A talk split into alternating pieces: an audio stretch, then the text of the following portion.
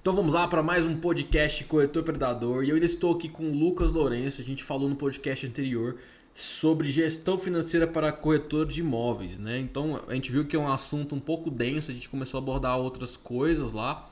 E a gente decidiu fazer esse podcast aqui para falar sobre investimento. O que, que eu vejo? Muitas vezes o corretor não sabe argumentar ou lidar com os clientes quando eles falam sobre outros investimentos financeiros. Então eu quis bater esse papo com o Lucas aqui para a gente trazer um pouquinho uma noção do quais investimentos que o cliente pode fazer né, e como você pode argumentar esse assunto com eles. E a primeira coisa que eu tenho que dizer é que imóvel para morar não é investimento. E vamos lá para o nosso podcast.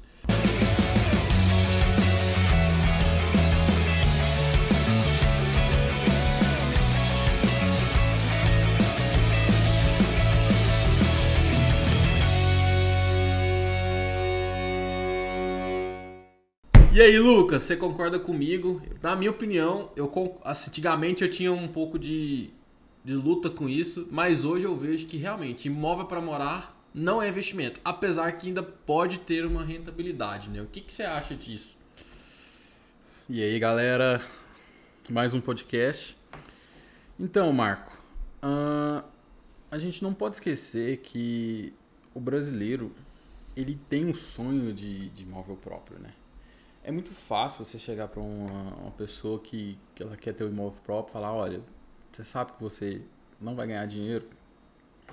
Às vezes ela não sabe disso. Você sabe que seu imóvel só vai te dar despesa? Beleza. Mas é o sonho dela. Então, independente de ser um investimento ou não, a gente não pode colocar isso em cima de um sonho. E a visão que eu tenho é essa. Se é um sonho da pessoa, se é um desejo ali, ela quer ter o imóvel dela, seja ali para ela fazer um churrasco com os amigos no final de semana, seja para ela plantar a hortinha dela, ou seja só para chegar em segurança. casa, descansar, ter a segurança dela, fazer as reformas do jeito que ela gostaria dentro do, do, do imóvel dela, porque eu vejo imóvel próprio disso, dessa forma. Para você ter aquela garantia do, do locador não te te expulsar, né? Não te retirar do imóvel. E você pode fazer as modificações ali como você bem desejar. Uhum. Então o imóvel ele é um, um, ele pode ser um sonho, né? Não somente um investimento. Uhum. E a visão que eu tenho é essa. É. Eu comecei brincando aqui porque eu geralmente, às vezes, quando eu sento com clientes que são mais racionais ou que estão. Tá na modinha agora investir em mercado financeiro, né? Sim, com certeza. E quando eu sinto que esses caras eles falam assim, é, porque imóvel não é investimento, que não sei o que, tal, tal, tal. E aí a minha argumentação é: você tá certo, imóvel não é investimento. E aí eu entro exatamente no que você falou. Eu falo, imóvel é sonho. Justamente. Imóvel é desejo, é vontade. Porque o imóvel traz um monte de benefício que você não tem ali no, no dia a dia, né? Quando você mora de aluguel. Então, por exemplo, aconteceu com um casal de conhecido nosso, eles estavam morando num apartamento, simplesmente o cliente falou assim, ó, eu vou vender. Me vendeu o apartamento e eles tiveram que sair. Então, assim, você tem esse desconforto de morar de aluguel. Outro fator que acontece é a pessoa não pode fazer uma coisa, uma reforma, porque aquele dinheiro ela vai perder. Então, Justamente. você acaba tendo um imóvel desconfortável. Né? E para mim, eu não sei se as pessoas pensam assim, para mim o imóvel, ele é uma das coisas mais importantes na nossa vida. Por quê? Porque basicamente a gente trabalha e depois vai para o seu apartamento, para o seu imóvel. Então você tem que ter um lugar bom para chegar, né? Porque aconchegante, gente, aconchegante, né? porque você já passa tanto tempo se sacrificando, né? Não sei se essa palavra seria correta, mas ali trabalhando, se dedicando e você não tem um lugar para chegar, né? Um, um repouso ali para chegar que seja confortável, que seja legal.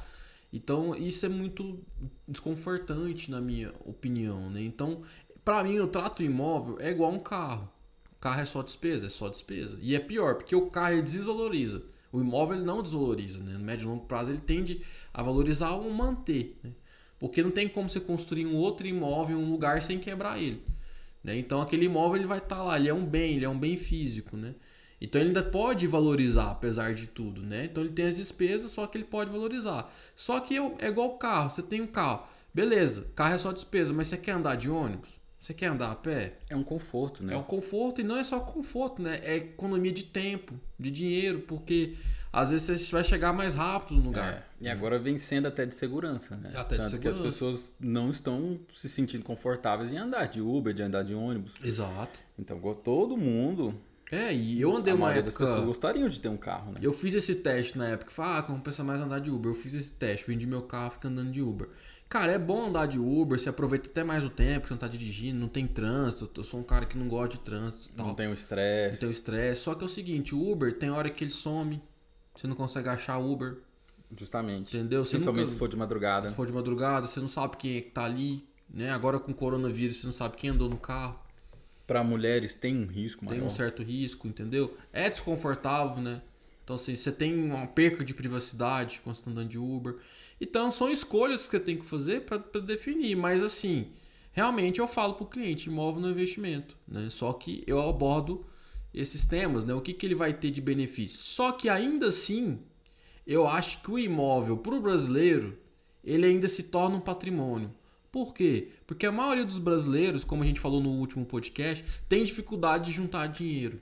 Não tem o hábito de poupar. não tem o né? hábito de poupar. E bem ou mal pagando até financiamento ou juro, porque o juro tá barato agora, né, principalmente, ou até a pessoa entra na- no Minha Casa Minha Vida, que agora chama Minha Casa Verde e Amarela, é, ela paga um juro muito em conta. E mesmo pagando um juro, é melhor você pagar o que é seu, para a maioria dos brasileiros que não tem o costume de juntar dinheiro, do que não pagar nada. Por quê? Vou, vou dar dois exemplos fortes aqui. E aí depois eu vou deixar você falar, que eu já falei demais aqui. Então, assim, dois exemplos fortes. O primeiro exemplo forte é o seguinte: o aluguel você paga, aquele dinheiro queima, ele some. Você nunca mais tem retorno dele, você não consegue recuperar. O imóvel, aconteceu alguma coisa louca, você pagou 30 mil, você tem 30 mil lá que você pode ainda recuperar esse dinheiro. Descontando lá o juro que você pagou, tudo, vendeu, sobrou 30 mil ainda, ou sobrou 20. Ainda sobra um dinheiro, ainda tem o que tirar. Então, bem ou mal, ainda é seu. Você pôs um dinheiro lá, uma entrada, né? Então, você ainda tem o que, o que tirar ali. Então, não é eventual emergência, claro, ele não vai ter uma venda rápida, não vai É, conseguir. não é, é não pode ser o seu caixa de segurança, que a gente Isso. falou no podcast anterior, mas ainda tem alguma coisa lá. O aluguel, você não tem de onde tirar. Você queimou aquele dinheiro, ele sumiu, desapareceu da sua vida. Então essa é a diferença. E tem um segundo ponto que esse aqui, ó, esse é argumento de venda. Sabe qual que é? Seguro. Se por acaso você tem filho, você tem um imóvel financiado e, e você chegar a falecer, o seu, o seu imóvel ele vai quitar. 50% se for casado, se for só seu é 100%. Então ele quita e fica de patrimônio para sua família. Agora, É. se você mora de aluguel, não sobra nada para sua família. Então, se você tem filhos, é fundamental você ter um imóvel no mínimo financiado para deixar de patrimônio caso aconteça alguma coisa. Principalmente se você é profissional liberal, igual a gente, por exemplo, corretor. Então, eu, de- eu demorei para ver essa, essa questão. E hoje eu falo, cara, acho que todo mundo tem que ter no mínimo um imóvel financiado. Se você não tem nada na vida, no mínimo um imóvel financiado, porque ainda é um seguro para deixar para sua família. Agora se você mora de aluguel, você não vai deixar nada. Então ainda, ainda é um bônus isso, assim, eu vejo que é um fator que vale a pena. E esse é um bom argumento para você falar para seu cliente que está questionando o juro, que está questionando que imóvel não é investimento e tal. E o que, que você acha disso, Lucas? É, você falou uma- um ponto interessante, porque não é sempre que, que, com- que não comprar um imóvel é um, é um prejuízo né, financeiro, não é um investimento. Porque para muitas pessoas, se a gente for analisar um- o- a média ali do brasileiro, ele não consegue investir, certo? Então, tem uma forma de você realizar e, e- e fazer um comparativo, né? O que compensa mais? Alugar ou financiar, né? Ou comprar o seu bem. E se você não consegue ter um retorno com o dinheiro que sobra, vamos supor que você vai alugar um apartamento de 800 reais, certo? E você poderia dar... Vai alugar para um inquilino, né? Isso, você vai alugar para um, Você tem um locador. e vai alu- Não, na alugar. verdade eu te falo a comparação entre alugar ou Ah, financiar. tá. Você mesmo alugar o imóvel. Isso. Uhum. Então vamos supor ali que você vai alugar um, um, um imóvel né, de uns 800 reais. Morar de aluguel. Vamos Morar falar de assim aluguel. para não ter confusão. Isso. E você poderia dar uma parcela de 1.500, certo? Uhum. que ali tem as regras ali do, do financiamento, né? Que é uns 20% de entrada, se não me engano, hoje, né? Por média. Média. Uns 20% de entrada. Depende do, do, do, da renda da pessoa, né? Justamente. Mas no mínimo é 20, média 20% que o banco exige. Ele não, ele não te empresta mais do que 80%. Ele vai te emprestar 80% do imóvel. E é da avaliação, tá? Isso é um caso. Muitas pessoas confundem isso. É da avaliação. Então o imóvel vale 200, mas a caixa vai avaliar por 180. Então ele vai te emprestar 80% de 180.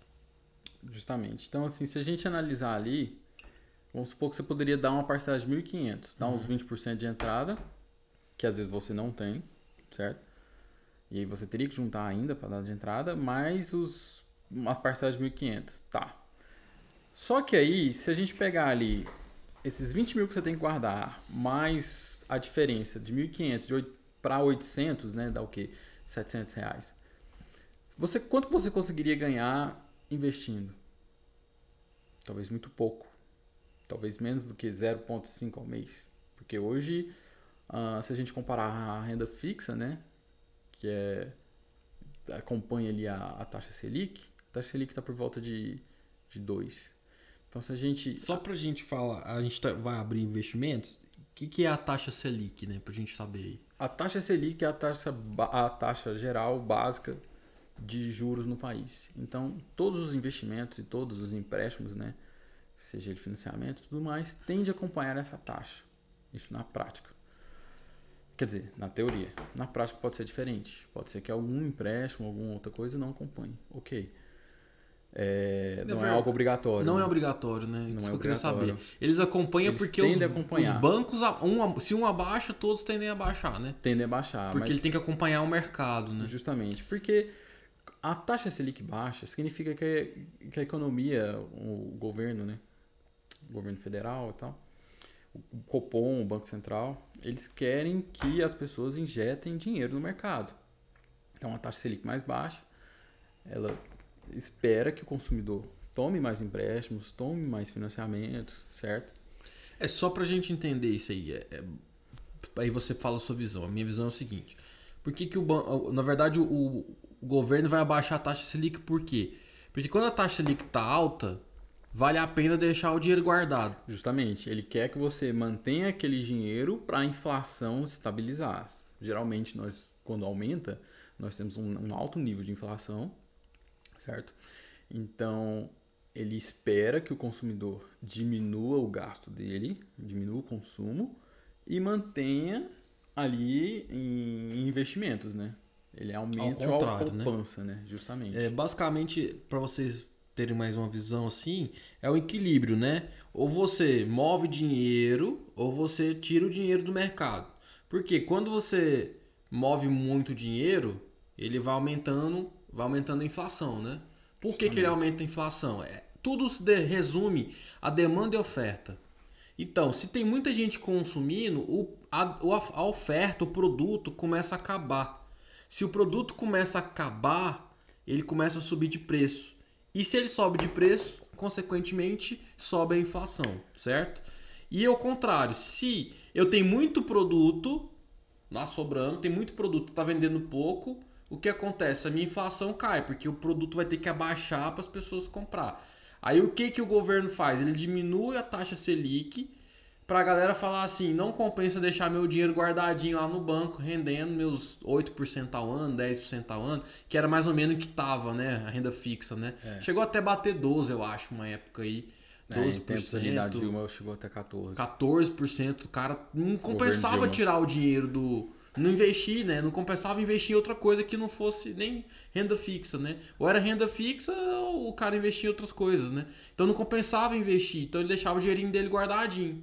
Como o governo agora tá com muito produto, vamos dizer assim, a, de- a oferta tá alta, tem mais produto do que demanda, ele incentiva as pessoas a tirar o dinheiro do banco, aumentando, aumentando, não, abaixando Aumentando o consumo. é, aumentando o consumo e abaixando a taxa Selic, né? Porque aí, aí sobra outros investimentos. Quais são esses outros investimentos? Se a renda fixa foi eliminada do mercado, ela não compensa mais. Aonde que eu tenho que investir? Aí sobra duas coisas na minha, não, é, três coisas na minha concepção.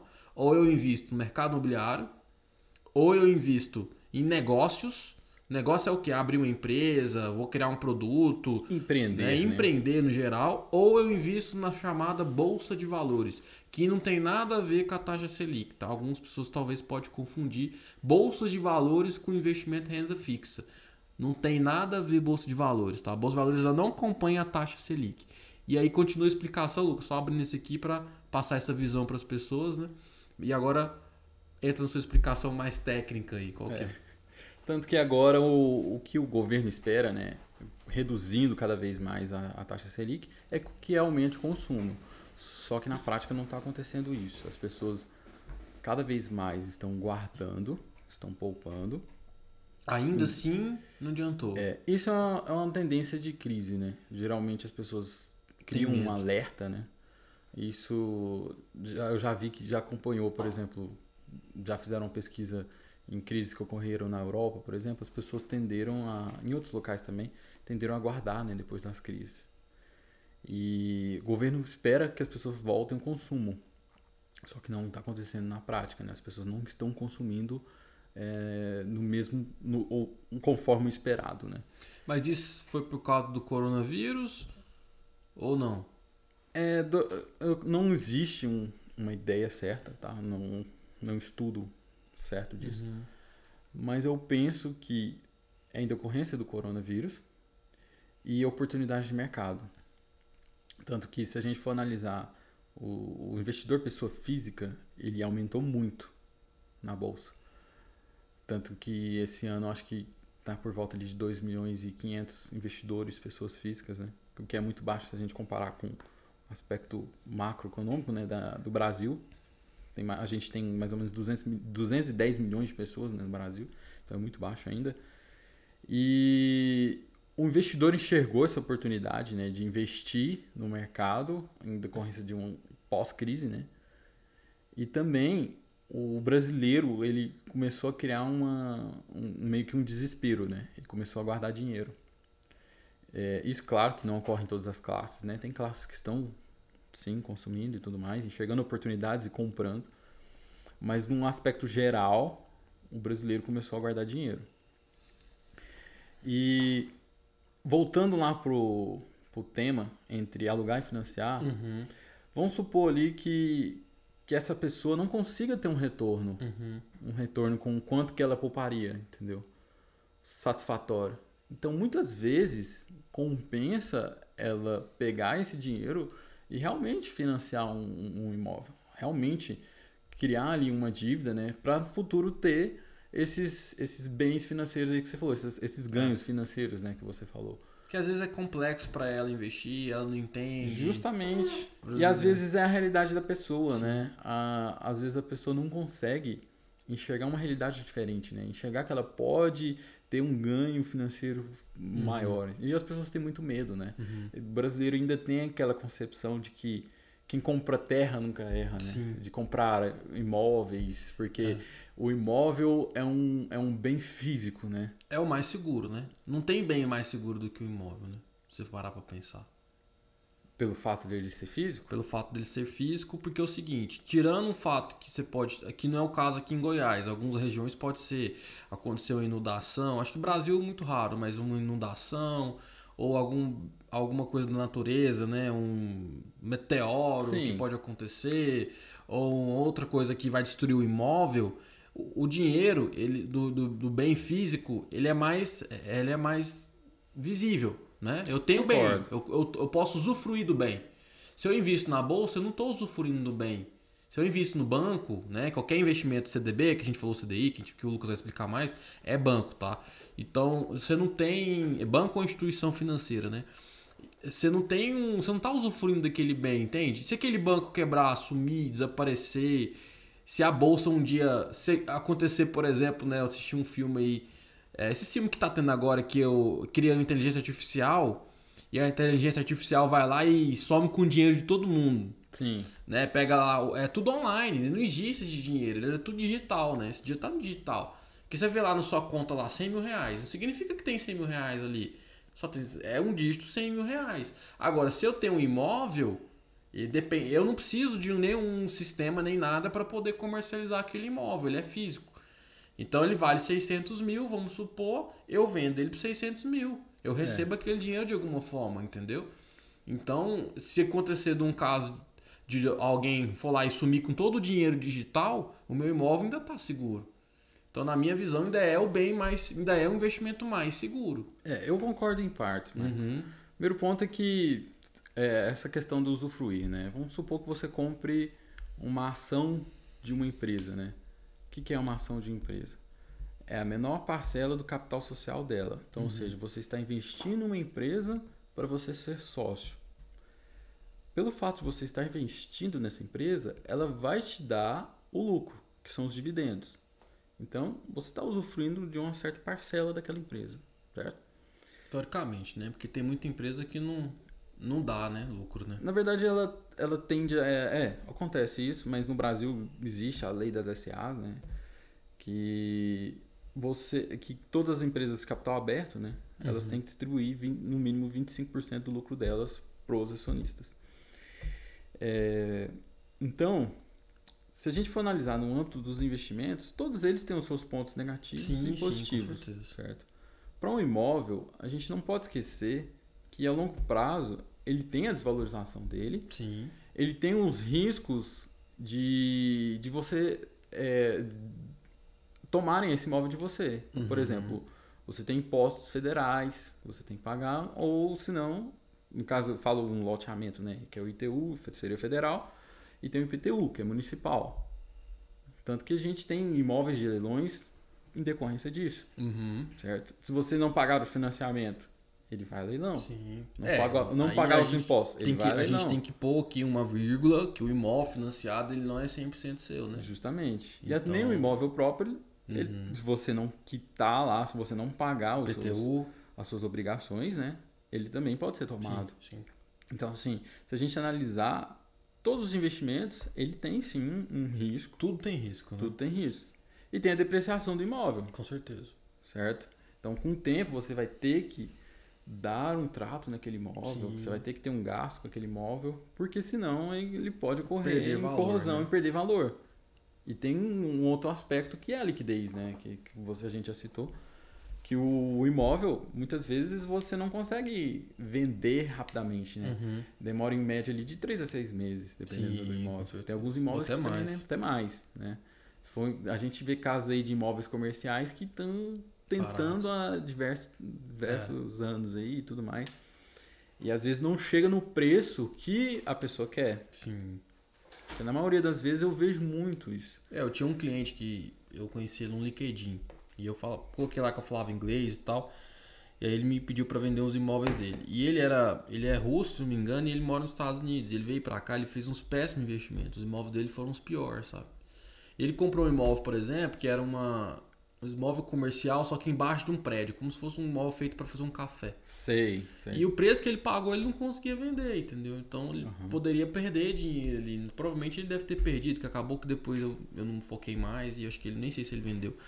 Então, tem tudo isso aí, mas o que eu falo por ser o mais seguro é o seguinte: todos esses investimentos que você falou, eles exigem um certo nível de conhecimento, né? Assim, para você Sim, fazer. conhecimento básico, é, médio. O básico, ah, básico, médio ali. Lógico, acho que o CDB e o CDI são mais tranquilos, né? Sim, com certeza. É só você pôr o dinheiro lá. Por isso que as pessoas acabam deixando na poupança, né?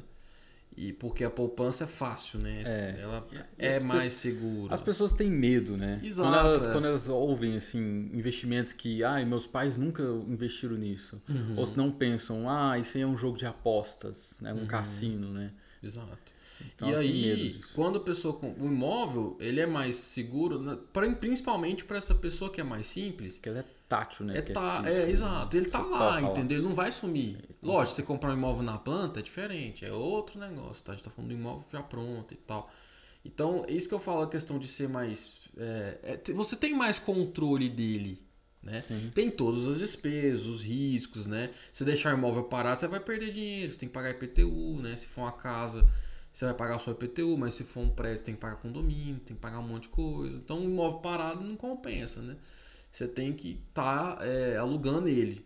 Só que, na minha opinião, ele tem, ele tem esse benefício, porque ele pode valorizar se você fizer um bom negócio, ele pode valorizar ao longo do tempo. Né?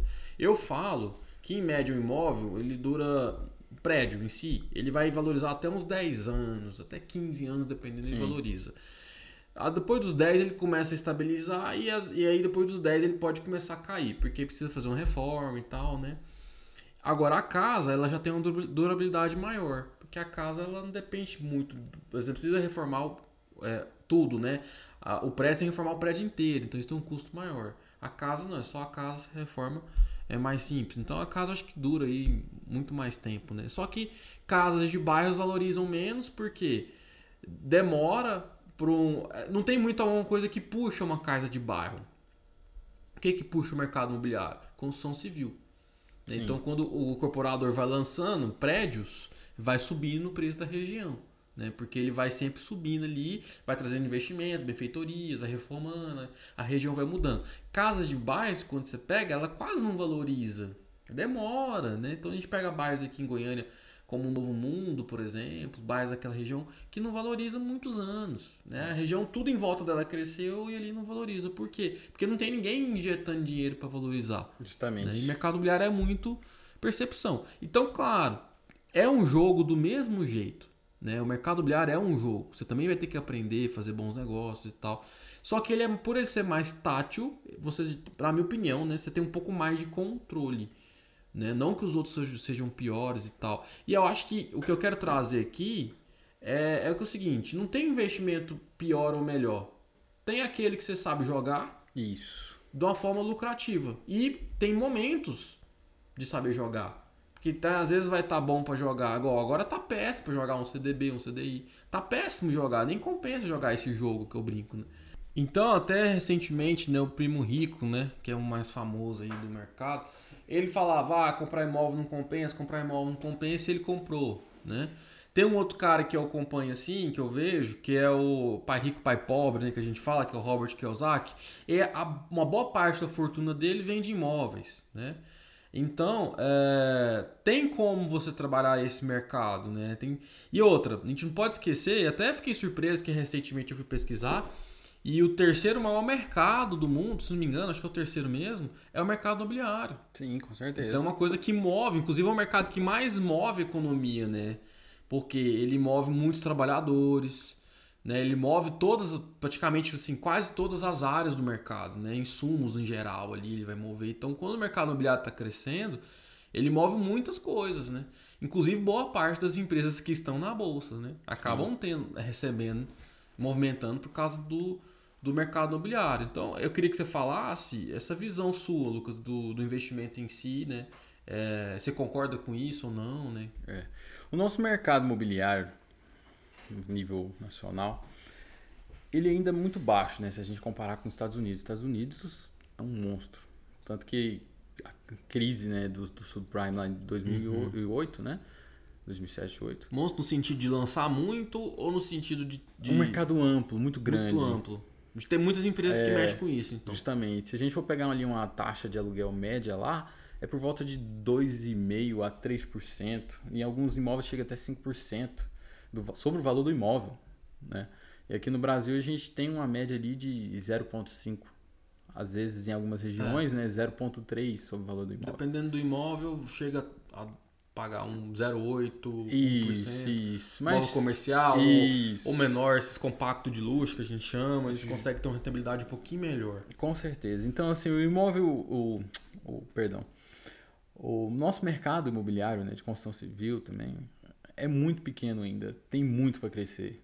Eu penso que a gente está engatinhando ainda, se a É, gente isso- comparar em isso níveis é uma- globais. Uma visão bacana, né? Eu não tinha parado pra pensar nisso, porque realmente, né? Então é bem diferente, né? É completamente diferente. Se a gente for analisar, por exemplo, os fundos imobiliários, né, que são os FIIs, que são fundos de, de investidores, né, eles, eles compram cotas de, de vários imóveis, né.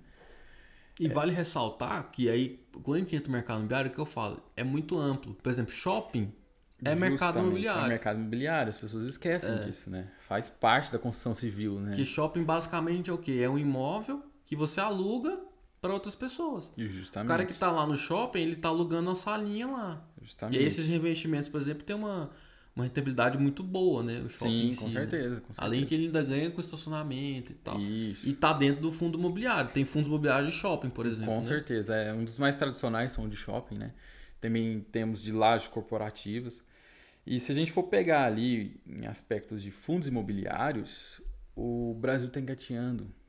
Começou ali, acho que 99, e agora que está entrando na boca da galera, a galera começou a investir nisso, uhum. em fundos imobiliários. E isso é engraçado, porque as pessoas falam assim, ah, é porque tá, tá saturado o mercado imobiliário. Não, ah, pelo porque contrário. tem a bolha. Hoje parou de falar de bolha, né? Mas hoje parou. Em 2011 ali, eu ainda ouvia muito. É... Bolha imobiliária e tal. E você fala, e você comparar com os Estados Unidos, né? Outro nível. Um outro né? nível. Tá muito distante, né? O que você tá é... tá falando. A gente tem que entender que são mercados diferentes Uh, os preços são diferentes, a rentabilidade é outra. E, e lá existe muito essa ideia de hipotecar, né? Eles hipotecam as casas, né? Dão como garantia. Aqui não é muito comum, certo? Então a gente. É, inclusive lá, se me engano, na época da bolha, é, eles, eles emprestavam, acho que era 60%, 70% do imóvel. Alguma coisa assim, não me lembro ao certo. A gente aqui não, empresta na, não, desculpa, era mais. Eles emprestavam. isso. Era mais, é, quase 100% né, que eles hipotecavam Justamente. lá. É, eu, eu falei errado, da renda. Sim, eles sim. comprometiam a renda da pessoa de 60% a 70% da renda, se não me engano. Isso. Aqui no Brasil a gente compromete 30%. É... é mais que o dobro lá. Acho que era mais ou menos isso. E além disso, eles refinanciavam e eles também faziam uma outra coisa. Eles emprestavam é, dinheiro né, do, do imóvel para pessoas de outro país. Tem um filme Sim, que ele é. fala de a grande aposta. A grande aposta, é isso mesmo. E aí ele mostra, e aí acontece, muita gente tinha mexicano, tinha brasileiro, tinha todo gente do mundo inteiro que morava lá, que tinha financiado imóvel, deu a crise, o povo vazou e largou os imóveis para trás, né? Justamente. Coisa que aqui no Brasil vai financiar o imóvel para um, um gringo, para você ver. É uma dificuldade. Dificuldade. Né? Então o Brasil é bem, bem assim ainda é, firme, bem rígido com essas regras do financiamento bancário. Né? Com certeza. Então, o nosso mercado ele ainda é muito conservador. Ele ainda é um pouco restrito, né? O nosso mercado imobiliário. Então, nós temos muito para crescer ainda e essa ideia de bolha, se ocorrer um dia, pode ter certeza que será no longo prazo. Está muito distante, né? Está muito distante da gente, porque a gente ainda engatinha nesse mercado. Ainda tem muito para crescer. Ah, mas o que faz com que. Eu percebi que o que faz com que as pessoas pensem que está tendo essa bolha é a precificação errônea dos imóveis, né? Então, por exemplo, você pega ali um imóvel particular, onde um, um cara, um, um proprietário, anunciou ali nessas ferramentas é, de vendas né, na internet. E ele coloca o preço que ele acha que vale, mas não o valor do imóvel realmente. O imóvel não passou por uma avaliação de um profissional. Então, é a concepção dele, a visão dele do negócio. Ele pode colocar que o imóvel dele vale um milhão, mas quando a gente vai colocar mercado mesmo, realizar uma avaliação, não vale aquele preço, certo? Então as pessoas tomam isso como uma verdade e acham que a bolha está ocorrendo por conta disso, pelo fato delas não terem esse valor para dar naquele imóvel, né? E, e tem outros, outras coisas que, que influenciam também é, no, no imóvel estar tanto tempo encalhado, né?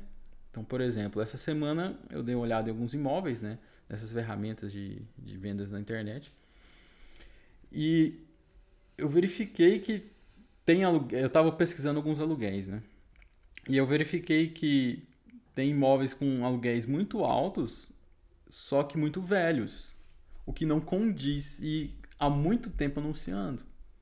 Por quê? Porque o, o proprietário ele deve ter uma visão que ele enxerga que o, o imóvel dele vale aquele preço porque o do vizinho ali, que às vezes é um lançamento que foi entregue agora, vale aquele preço e o dele uhum. vale também. Só que fica lá um ano, um uhum. ano alugando. Aí às vezes o condomínio é alto, aí às vezes é... fica lá e ele pagando condomínio e não consegue alugar. E ele tem a, concepção ali, a ideia concreta de que vale aquele preço porque o é. lançamento ali tá. Ah, o vizinho alugou por esse preço o meu vale também. Ou os caras ficam muito presos no meio por cento também. Justamente. E aí, às vezes, aquela, aquela falta de humildade, né? De reconhecer que o imóvel dele não vale aquilo, ele fica ali segurando aquele negócio e ele não dá o braço a torcer. É. E continua ali perdendo dinheiro no, no imóvel. E é bom, é importante a gente falar, né? Primeiro falar de que, no caso, o imóvel você pode comprar, né? Para investir, né? No caso, investir tanto para aluguel quanto rentabilidade. O que, que é rentabilidade? né? Exato. Valorização. Antigamente era bom comprar na planta, hoje eu não sei mais. Pode ser que retome, né? Mas teve uma época que foi boa, que as pessoas ganhavam junto com a consultora, né? Hoje eu já não sei mais se é bom negócio. Nos últimos anos não foi. Porque acumulou estoque, a consultora teve que baixar preço para vender. Mas já foi um bom negócio, né? Mas às vezes tem regiões que são coringa, né? Que você vê que tá valorizando, você compra um imóvel ali, ela vai crescer e tal. Então tem essas formas de ganhar. E quando a gente fala assim, quem compra terra nunca erra, tem que tomar cuidado com essa frase também, porque essa frase, na minha opinião, está mais ligada a loteamento, a área, né? Então, porque quando passa a ser um prédio, passa a ser uma casa, já é outro negócio, né? Já você tem que avaliar outras coisas. A questão, sim, que terra, ela tende a valorizar, né? Mas também é uma aposta, né? É uma aposta, você nunca vai saber ao certo se aquele lugar vai explodir ou não. Eu lembro que muitos anos atrás eu encontrei um cliente e falou assim: vou comprar umas fazendas tal lugar, porque um dia vai valorizar. Né? E já se passou quase 10 anos aí, e até hoje eu sei que esse lugar não valorizou. Né? Então não é todo lugar que valoriza, é muito. Você tem que saber acertar, né? E muitas vezes você tem que gerar uma transformação naquele lugar para ele valorizar, né? Justamente. Então tem, tem tudo isso. Mas aí dentro disso, Lucas, quando a gente vai atender os clientes, eles falam isso. Ah, não compensa eu comprar um imóvel, não compensa, a rentabilidade é baixa, que é meio por cento e tal. E aí eu queria que você falasse assim, compensa investir em imóveis? E se não compensa, quais outros investimentos que esse cara vai pôr o dinheiro? Certo. Na minha opinião, compensa sim investir em imóveis. e é, só um, pra gente- é, um, é um bom negócio. Pra gente ressaltar aqui, vamos falar 2019 para trás e vamos falar de 2020 para frente. Porque a taxa Selic mudou todo o jogo, né? Mas Justamente. vamos pensar lá em 2019, que a taxa Selic estava razoável, né? Sim, com certeza. Vamos, fala primeiro dessa parte. 2019, como, como era o cenário? O que, que esse cara compensava investir em imóvel? O que, que ele investia? Certo. 2019, ah, naquela época, né, no ano passado, as pessoas achavam que a bolsa de valores era o investimento do século. Então, vamos investir em bolsa porque a rentabilidade das empresas, né, a valorização das empresas estava muito alta. Então, tinha empresas que estavam valorizando 360% no ano. Né? Acho que a gente chegou até em empresas de mais de 400%. Caramba. Então, Isso quer dizer que você comprava a ação a um real e ela valorizava, ia para 400 reais. justamente. Caramba. É loucura, né? Justamente, teve algumas empresas. Acho que a campeã do ano passado ficou em 400 e algum- alguma coisa. Então, assim, é uma rentabilidade fora do comum, né? Para um ano. Só que as pessoas esquecem do conservadorismo, esquecem de, de ter uma mente mais realista, né? Aí chegou a pandemia e mostrou que nós não temos o controle de nada. E É isso que eu falo que no mercado imobiliário não acontece. Justamente. Não tem como um prédio que você comprou 500 mil, de um dia pro outro ele valer 250. Não tem como acontecer. Só se vir algum catástrofe natural. Né? Ou, sei lá, alguém jogar uma pedra lá, uma pedra gigantesca, quebrar o prédio, aí ele vai perder o valor. Ou acontecer alguma coisa bizarra. Mas é- a tendência é menor, entende? Justamente. Agora, o mercado imobiliário, o médio e longo prazo que eu falo, ele tende a ser lucrativo. Ele é Com mais certeza. estável em maiores tempos, né? Justamente. Então, e não tem esses picos, assim, do 500 mil caiu para 250 e depois foi para 800. Não, Agora, no mercado, aí já já estamos entrando em bolsa de valores, né? A gente já É. saiu já do, da renda fixa e estamos entrando em bolsa. No mercado de bolsa, cara, é um dia pro outro as coisas mudam. com certeza. Né? É uma notícia que sai e acontece Exato. imprevisto. a gente tem justamente. o Eike Batista, né? Por É, exemplo, que é. a empresa secou em quanto tempo, mais ou menos? Você lembra? Eu não sei te informar, mas foi menos de uma década. É, vamos pôr. Em um ano a empresa sumiu, né? Foi É, mais ou é. menos isso. Em um ano a empresa sumiu do, do mapa, né? É tipo como se. A, eu não lembro, mas é como se a ação va- valesse 100 reais e ela começou a valer um real. Em, ou zero, né? Zerou, Sim, na sim. verdade, né? Mas ali foi, Quase zerou. foram outras questões. É, outras né? questões, mas pode acontecer. Pode, com A gente não certeza. sabe, né? Então, Com certeza. A gente não tem garantia de nada, né? Uhum. Mas o mercado imobiliário, ele é, sim, muito bom. As pessoas, assim, que começam a estudar mais sobre investimentos, às vezes elas tomam certas coisas como verdade, né? E aí elas esquecem de analisar outros parâmetros, como, por exemplo, conservadorismo, certo? que é importante. Você que tá O que dizendo é importante. conservadorismo é importante. Com certeza, você tem que ter aspectos de prevenção, certo? Não adianta você investir tudo em, em uma coisa só. Você tem que diversificar, né? Você não pode. é, você tem que ter um pouco em cada. Como, como é que o pessoal fala? Não pode investir todos os ovos numa única cesta, né? Você tem que distribuir os seus ovos. Sim. E o imóvel é um, um, investimento que dá para você fazer isso, certo? Mas o que, que é importante para o imóvel? A gente tem que lembrar que quanto menor o nosso custo com ele, né? Então, ou seja, é, os nossos juros que vão correr sobre o imóvel, maior a sua lucratividade no Sim. final do período, certo?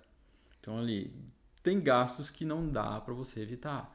Então, por exemplo, é, gastos com intermediários, é, cartório, ah, registro, e etc, né? Corretagem. E, ITBI, corretagem. Esses gastos não tem como ser evitados. É. Agora, É, só cartório aí, o cara pode chegar a pagar 4,5%, 5%. justamente, quase que tem o 5%. ITBI, né? É.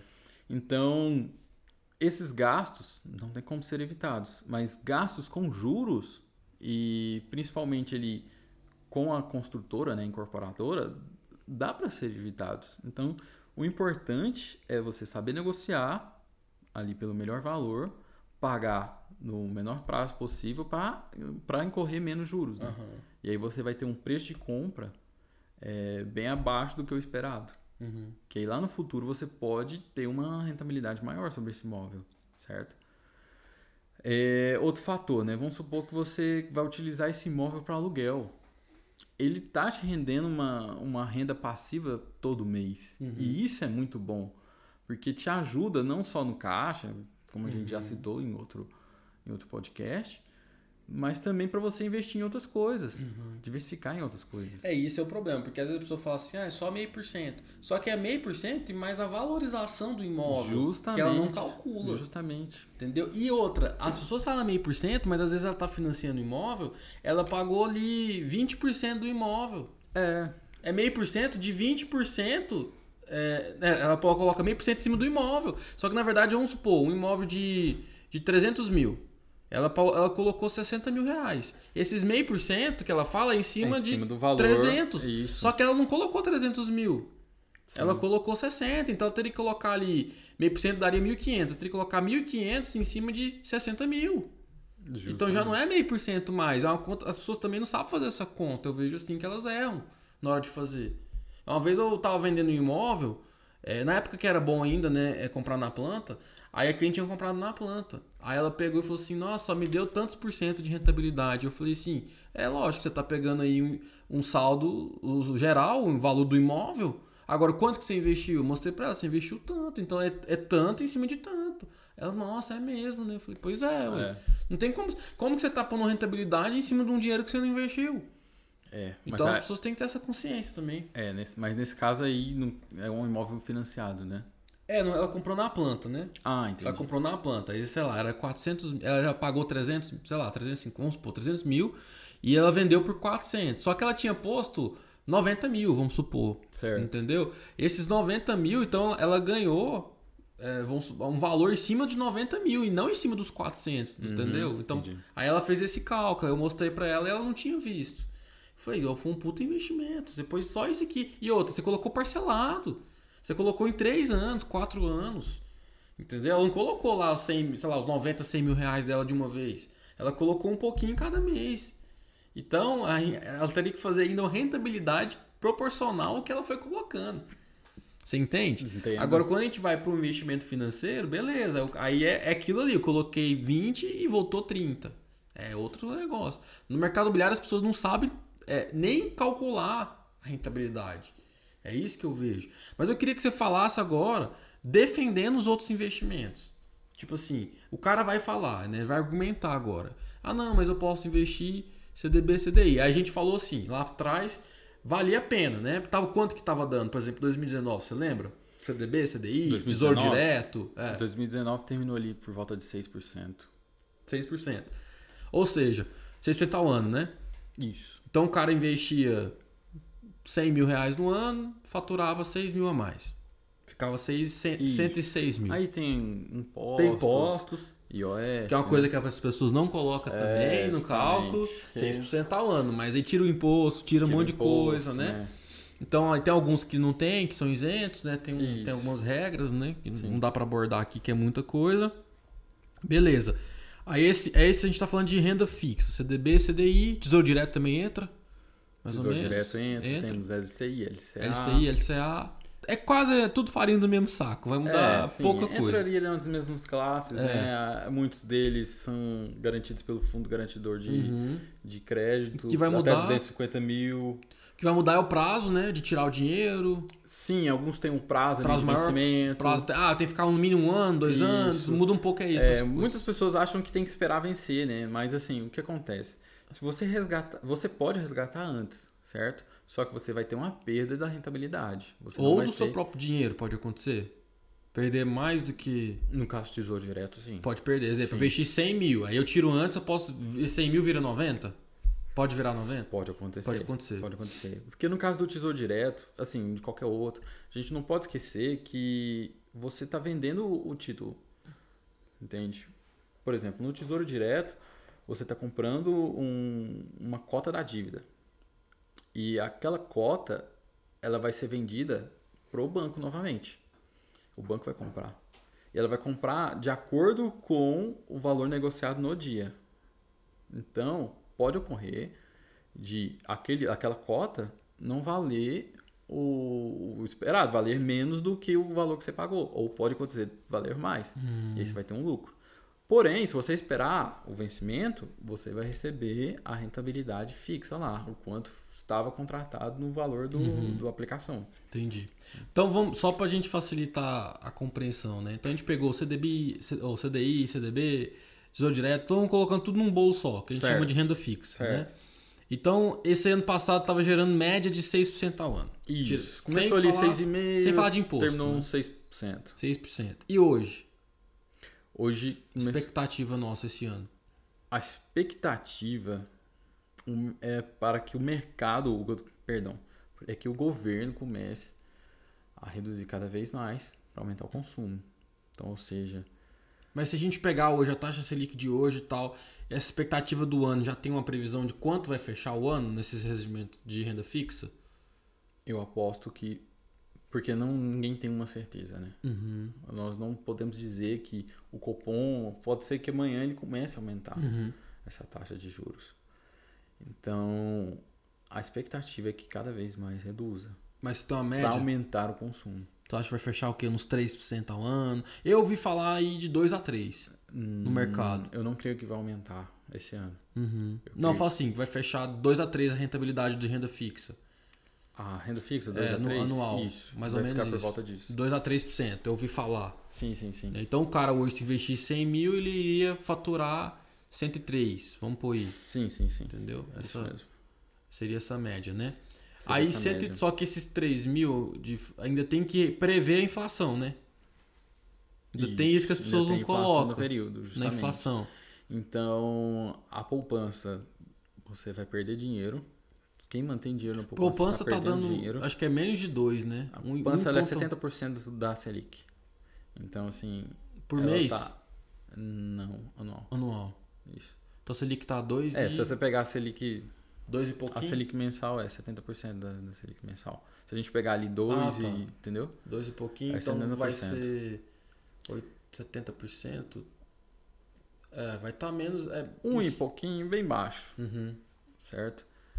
Mesmo com não tendo um imposto de renda, ela fica muito abaixo da inflação. Então, quem mantém dinheiro poupança Tá perdendo, perdendo negativo. dinheiro. Tá negativo. tá negativo, tá perdendo dinheiro. Ela tá tendo rentabilidade real, né? Que Uhum. a gente chama de rentabilidade real quando a gente desconta o valor da inflação e todos os, os custos, blá blá blá. E então a rentabilidade real dela está negativa. Ela está perdendo dinheiro. Agora, CDBs, onde renda ali 100% CDI e tudo mais, você está tendo rentabilidade ainda. Ainda. Mas a previsão é de que tenhamos uma redução ainda da, da Selic. Mais ainda. Mais ainda. Em decorrência Nossa. do mercado, né? Do... Que não está tendo resposta. Não está tendo resposta. Futuramente, o governo pode começar a comprar títulos de longo prazo para forçar os investidores a começar a investir em curto prazo e fomentar o mercado. Entendi. E acelerar o mercado, aumentar o consumo. Uhum. Pode ocorrer isso. Beleza. Aí a gente vai para. Então, resumimos renda fixa, como que funciona mais ou menos. Você vai lá no banco, né? Pede para investir isso, o dinheiro lá. Você faz a tal. contratação, você é vai isso. ter uma rentabilidade fixa, fixa. num, prazo estipulado, né? Seja no vencimento. É.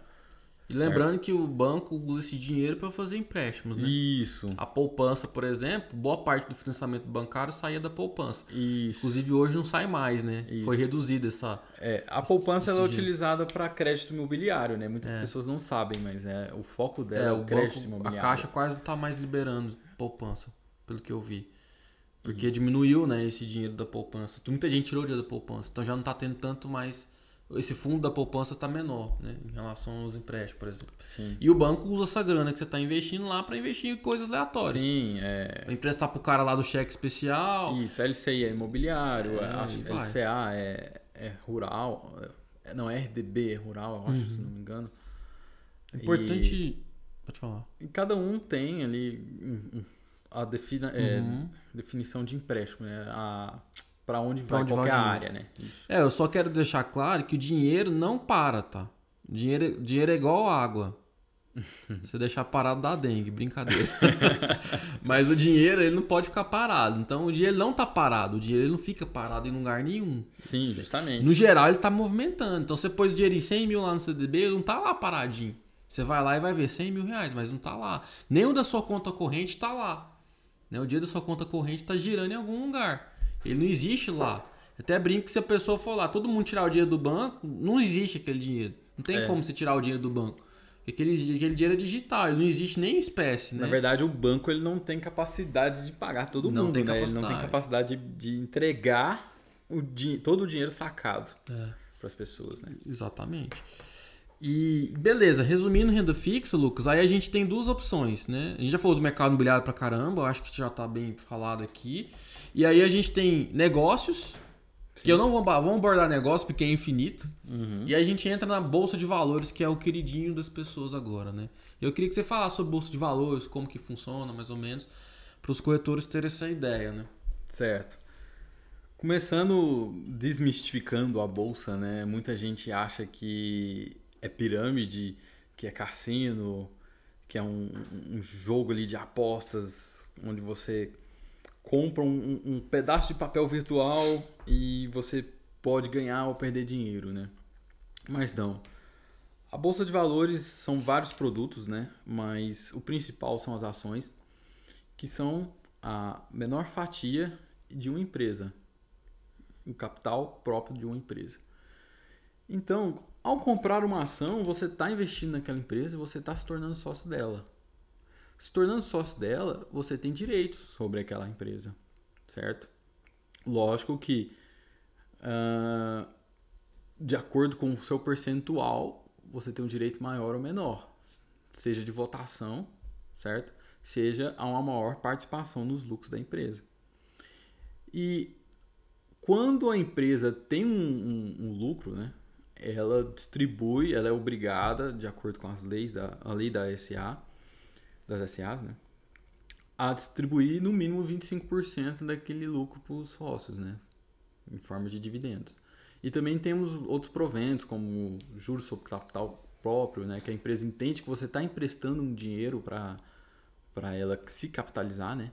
Porque as empresas, elas emitem ações nada mais nada menos que para aumentar a atividade operacional dela, certo?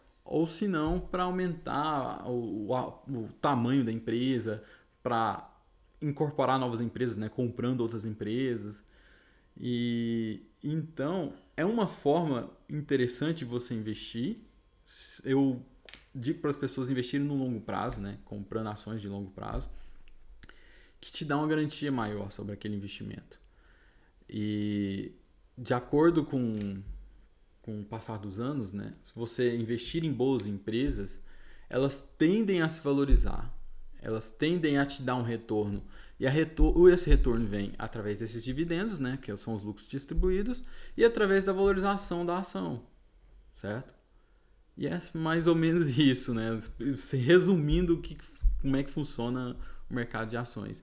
Nós temos outros investimentos ali, mas são derivativos que, de, é, que são derivam de alguma coisa, né? Por exemplo, é, tem como investir no mercado futuro, que você está comprando um contrato futuro de alguma commodity, ou se não você tem como investir em opções, né? Que é um derivativo de ações. É, nós temos Commodity, só para quem não sabe, é produtos que são comuns, arroz. Isso, arroz, feijão, boi, é, é. Que mais? Café. É, produtos que vendem em larga escala. Isso. Que todo mundo ouro. tende a consumir, né? Então, é, contratos é, de commodity, que é os derivativos, né? Mercado futuro, você estipula um preço de venda em uma determinada data. E aí, se aquele preço estiver maior você perde dinheiro, se tiver menor, você ganha dinheiro, porque você vai estar tá vendendo mais caro uhum. do que o uhum. mercado, entendeu? Entendi. Então é assim que funciona o mercado futuro. Isso dando um, um breve resumo, né? É, tem muita. Aí é horas e horas só de conteúdo sobre bolsa, né? Sim, com certeza. Eu só quero deixar aqui, eu, eu tô falando a minha visão porque eu acredito que eu sou o cara leigo, né? Eu sou a pessoa, a pessoa comum, né? Então eu tenho a minha forma de entender. Mas eu tinha uma dificuldade de entender um pouco a bolsa e para mim ficou mais fácil o seguinte. É, o dinheiro que está dentro da bolsa ele não é das empresas. Né? Às vezes as pessoas começam a pensar que o dinheiro está lá dentro. Na verdade, só vai o dinheiro para a empresa quando ela entra na bolsa. A gente chama isso de IPO, né? Então a empresa ela abre capital. O que, que é capital, Marco? Capital é o quanto vale aquela empresa. Capital é o dinheiro agregado naquela empresa. Isso, tá? É o quanto sócios agregaram Exato. naquela empresa. Né? Capital não é caixa. Não é caixa da empresa. Né? Capital é o quanto ela vale. Inclusive, o cara colocou 100 mil, mas não significa que a empresa vale 100 mil, porque ela valoriza também. A empresa também tem, chama de valuation. É. Valuation da empresa. Então, uma empresa que vale, é, que investiu 100 mil, daqui 10 anos ela pode valer um milhão, um bilhão, né? Ela vai subindo o valor dela também, baseado em quê? baseado na marca que ela tem, que é o branding, né? Quanto vale aquela marca, ao faturamento que ela tem anual, enfim, o produto que ela tem, se aquele produto é exclusivo, né? Então ele está registrado lá no INPI, por exemplo, é um produto que vai estar tá registrado e ninguém pode copiar, então isso aumenta o valuation da empresa. Então são vários fatores. E aí essa empresa vai lá e entra para capital aberto. O que é capital aberto? Né? O que o Lucas explicou aqui. Eu pego a minha empresa e falo assim: agora eu vou abrir a minha empresa. A público. A público. Outras pessoas podem investir. Quem? Quantas pessoas quiser. Quanto que vale a minha empresa? A minha empresa vale um milhão de reais, vamos supor. Esse milhão de reais aí vai virar ações, né? Eu não sei como Sim. é que é a divisões de ações, né? Vai virar, sei lá, um milhão verdade, de ações. tem um, um, prospecto que eles fazem um estudo, né? De quanto que valeria aquela empresa no, uhum. no, no dia do lançamento, certo? E eles estimulam um preço de acordo com o público que eles querem atingir. Então, ou seja, até no mercado financeiro tem um público, né? Então, se eles jogam uma ação um valor mais uhum. alto, eles querem um, um, investidor mais qualificado. Se eles jogam um valor mais baixo, significa que eles querem investidores minoritários. Muita gente não Entendi, analisa isso. Não sabia disso. É. Mas eles dividem, eles podem dividir em tantos por cento quanto eles quiserem, né? Por exemplo, esse um milhão pode ser um milhão de ações ou pode ser só 10 ações. Estou dando um exemplo escroto aqui, né? Lógico que não vai ser só 10 ações. Mas eles vão diminuindo, né? Pode ser só 100, pode ser só mil, pode ser 10 mil. Sim, com certeza. Eles vão diminuindo o número de ações, né? Isso. E aí cada ação. De acordo com a quantidade que eles querem de acionistas. Que eles né? querem de acionistas, entendi. Então eles vão escolher, né? E aí eu também vai ver se vai vender ou não vai, né? Porque a empresa Justamente. pode abrir e falar, ninguém quer comprar. Pode é, acontecer. É, ocorre, acontece, né? Então acontece. é uma análise que faz. Beleza. Feito isso, aí a empresa entra para o capital aberto. Quando ela entra, as pessoas compram ações. Né? Quantas ações eles liberam também, porque eles não liberam tudo. Então a empresa pode falar assim, ó, 60% da empresa é minha ainda. Isso. Né? Eu vou lá e coloquei minha empresa, 60% é minha, 40% eu vou abrir para o capital aberto. Isso. E é nesse momento inicial que a empresa pega o capital. Exato. É. A partir desse momento, ela é negociada em, a gente chama de balcão secundário, Uhum. que é o quê? É as pessoas negociando entre elas. Não é mais a empresa negociando Depois que passa, né? E aí vamos supor lá, eu vendi a É empresa. só no momento do é, IPO e depois quando ela Exato. faz uma nova oferta de ações que ela está captando Vamos dinheiro supor que eu tenho realmente. empresa que vale um milhão, eu, eu vendi 40%. Então, ou seja, 400 mil reais eu vendi pro público. Aí esses 400 mil reais veio para mim. Depois disso acabou. Sim. Aí já não tem mais esses 400. Aí já, eu, aí já é do, do povo. Né? Então os 400 mil tá na minha mão. Então se, o, se essa ação que a pessoa comprou a um real, vamos supor, aí ela vai aumentando ou ela pode cair. Só que quem perde ou quem ganha dinheiro são as pessoas que comprou essas ações. Aí o jogo muda. E é isso que é a bolsa, tá? Basicamente é isso. E o que, que é a bolsa? A bolsa é saber quanto que vai crescer ou quanto que vai cair de um dia para o outro, ou de uma hora para outra, ou de um minuto para o outro, porque tudo pode acontecer. E o que, que move a bolsa é a venda e a compra de ações. Isso.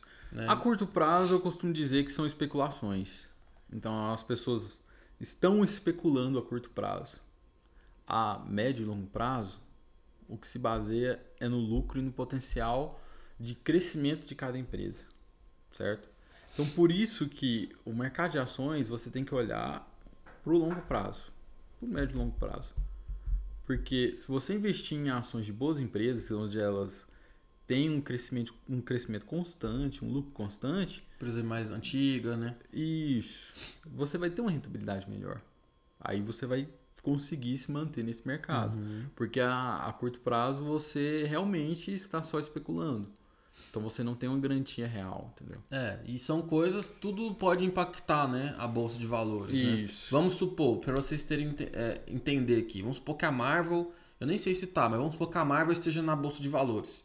Aí recentemente o ator de Pantera Negra faleceu. Isso pode prejudicar a bolsa, por quê? As pessoas podem falar, ah, vai ter uma queda porque o filme Pantera Negra não vai vender mais. É, é, a Marvel faz parte da Disney, né? Então, Faz parte da supor- Disney, né? Isso. A Disney tá na sim, bolsa? Sim, aham. Então isso pode impactar. Pode ser que impacte. Aí vai Pode depender ser. como as pessoas vão receber essa Isso. informação. Como o investidor vai captar aquela informação, né? Exato. E aí é muito.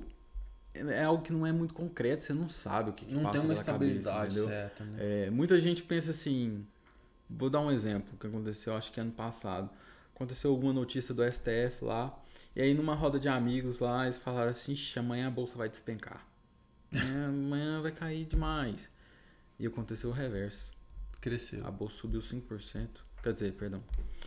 A bolsa subiu ali 1%. 1%. Eu falo o índice Bovespa. Índice Uhum. Bovespa. Subiu ali por volta de 1%. Tô dando esse exemplo pra você da Marvel porque é, é literalmente assim. Então a gente nunca sabe o que, que vai impactar. Entende? Então simplesmente acontece uma coisa que impacta. Justamente. Né? Veio a- o, o coronavírus, caiu, foi a maior queda da bolsa. Porque as pessoas desesperaram. Foi o que, que vai acontecer? Um apocalipse zumbi. Ninguém sabia o que, que ia acontecer, se ia roubar as, as instituições todas lá, o povo ia sair doido na rua. E a galera começou a tirar o dinheiro. Quando começa a tirar dinheiro, demanda e oferta. Se tá tirando, cai o valor. Porque as pessoas estão vendendo mais do que comprando. Só que, lógico, para você vender, alguém tem que comprar.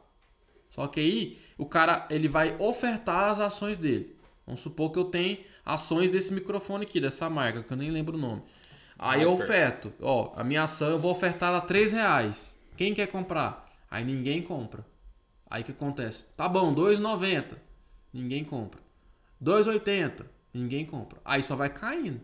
Né? Mais ou menos assim que funciona. Sim, justamente. Só pra eu entender. Até que vende. Vendeu 2,75. Putz, quando vende a 2,75, as, todas as ações caem para 2,75. Porque o mercado avalia que tá valendo 2,75. Quando cai para 2,75, o Lucas tem ação aqui também, nesse microfone. Ele desespera, ele fala: Meu Deus, tá caindo, eu vou vender. Aí ele oferta 2,75, não vende. Aí ele vai para 2,70, não vende. Aí ele mete 2,50, vende a 2,50. A ação começa a valer 2,50. A última transação da ação é o que faz ela valer aquele custo. E aí as pessoas vão desesperando. É muito mais um jogo emocional, pessoal, Completamente. do que financeiro, né? A pessoa desespera e vai vendendo. É, e as pessoas, assim, é, têm uma dificuldade para compreender é, como que é calculado aquele preço que aparece, né? é, na ação ou que aparece na- nos jornais, né? Nossa, o índice Bovespa e tudo mais. ele nada mais é do que a média das ofertas e da procura. Então, a todo momento, os investidores eles estão lançando ofertas no mercado, né? seja de compra ou de venda. E Eu posso fazer uma oferta de compra também? pode, Eu posso chegar e falar assim, quero comprar mil ações dessa aqui a 3 reais. pode. E aí aquilo que vai influenciar, Ah, entendi. aquilo ah, vai juntar de todo mundo, certo? Faz uma média, e aquilo é o pre- a Entendi. me- aquele valor que aparece no, no pregão lá. É a média de, é a média oferta. de todas Eu as posso ofertas. ofertar a compra ou posso ofertar a venda. Sim, Entendi. Sim. Então aquilo lá é a média. O que, que acontece quando cai? É um grande investidor que está negociando diversas ações, vários lotes, né? Cada lote tem 100 ações e jogando o preço lá embaixo. Então ele ofertou um preço abaixo da média. Vamos supor que a média estava 10 reais, ele colocou 8. Esse preço, despenca, porque o cara tá Uhum. vendendo a- a muito abaixo. Entendeu? Então ele joga o mercado para baixo. E É. aí, a partir do momento que ele joga 8, vai ter o comprador lá que vai ficar louco. Aí o cara vai lá e compra. Desespera. E às vezes o cara tá precisando de dinheiro, por isso que ele tá vendendo. É, E não tem nada a ver com a empresa, vocês entendem? Porque quando veio o coronavírus, as empresas não mudou nada. não foi a mudou primeira nada, semana. Foi por especula- especulação. Nenhuma, nenhuma empresa quebra em uma semana. Justamente. Aí as empresas demoram pra quebrar, pra acontecer alguma coisa. Só que foi tudo especulação. Né? Então teve empresa que, que abaixou que depois subiu, porque não aconteceu nada com a empresa. Exemplo, empresa de. Aí no caso já teve outras que foi ao contrário, igual empresas de viagem. Essas caiu mesmo. Justamente. Que as vendas Porque caíram. era o esperado, É. né? Só que é o seguinte, não tem nada a ver o que acontece na bolsa com o que acontece na empresa. É. Não é porque a empresa caiu o resultado que vai cair na bolsa. Tem empresa que não dá lucro e vende bem na bolsa, que, que o valor na bolsa é alto, né? Então é, Agora- muito, é muita. É um jogo de, de pessoas, na verdade, É. não um jogo financeiro, né? Quem que vence, assim, é, em questões de especulação, né? Se o cara, só dando um, um parâmetro rápido, se o cara ali na, no circuit breaker, né? Que é quando a bolsa despenca muito, né? 10%, 15%, 20%, a gente chama de circuit breaker. Lá em 18 de março, 17, 18 de março, quando começou os circuit breakers, né? Quem teve aquela ideia de que de enxergar as tendências do, do mercado, o cara conseguiu ganhar dinheiro. Por quê? Porque agora aumentou muito o consumo, né? Então as empresas de consumo de alimentos, então as empresas de alimentos começaram a valorizar monstruosamente. Alguns outros setores aí, energia, valorizaram bem também, em decorrência do aumento do consumo, né? Então, quem consegue enxergar essas tendências consegue sobressair no mercado. Outra tendência é investir em empresas que conseguem manter um caixa maior, porque elas conseguem passar por esses períodos de crise. E você não vai ter grandes preocupações, não vai ter grandes riscos. Né? Top. Então, pessoal, espero que tenha dado a noção para você poder até conversar com seus clientes, né? Porque hoje os clientes vão comentar sobre investimento financeiro, vão comparar com o mercado imobiliário. Então, essa é a visão que eu queria trazer aqui para vocês. E que não existe um investimento melhor ou pior. Não existe uma coisa que é 100% ruim ou 100% boa, né? Cada um é um jogo diferente, você tem que saber qual jogo você quer. E talvez o ideal é que você tenha investimentos em todos os tipos. Então, quando você for falar com o seu cliente, fala disso. Fala, cara, o mercado imobiliário é assim, é por causa disso, é segurança.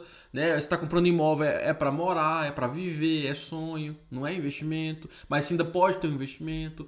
Mas você pode investir na bolsa, você pode investir no CDB, no CDI, na renda fixa e ter também o seu negócio, né? Então é Justamente. isso, Lucas. Eu quero agradecer aqui e tem mais alguma coisa para falar para a gente encerrar? Só uma coisa interessante, né? Quando ocorreu né, essa pandemia ali no Circuit Break, muitas pessoas me falaram para me vender minha carteira. Ai, vende seus investimentos. Nossa, você não sabe o que vai acontecer. E não, eu mantive no negócio. E recuperou. Consegui recuperar e até ultrapassei o meu rendimento anterior. Show de Por bola. quê?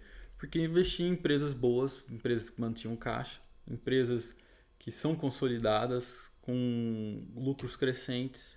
E o meu foco é no longo prazo, não no curto prazo. Então, se eu tivesse vendido, eu teria auferido prejuízo, né? Tirei- teria realizado prejuízo, né? Então é isso aí, pessoal. É, qualquer coisa, tem na descrição aqui nossos contatos. A gente também tá no YouTube, no Instagram, em várias redes aí. E é isso aí. Eu vou deixar o contato do Lucas também embaixo para você seguir ele lá, tá bom? Valeu! Valeu, pessoal. Obrigado.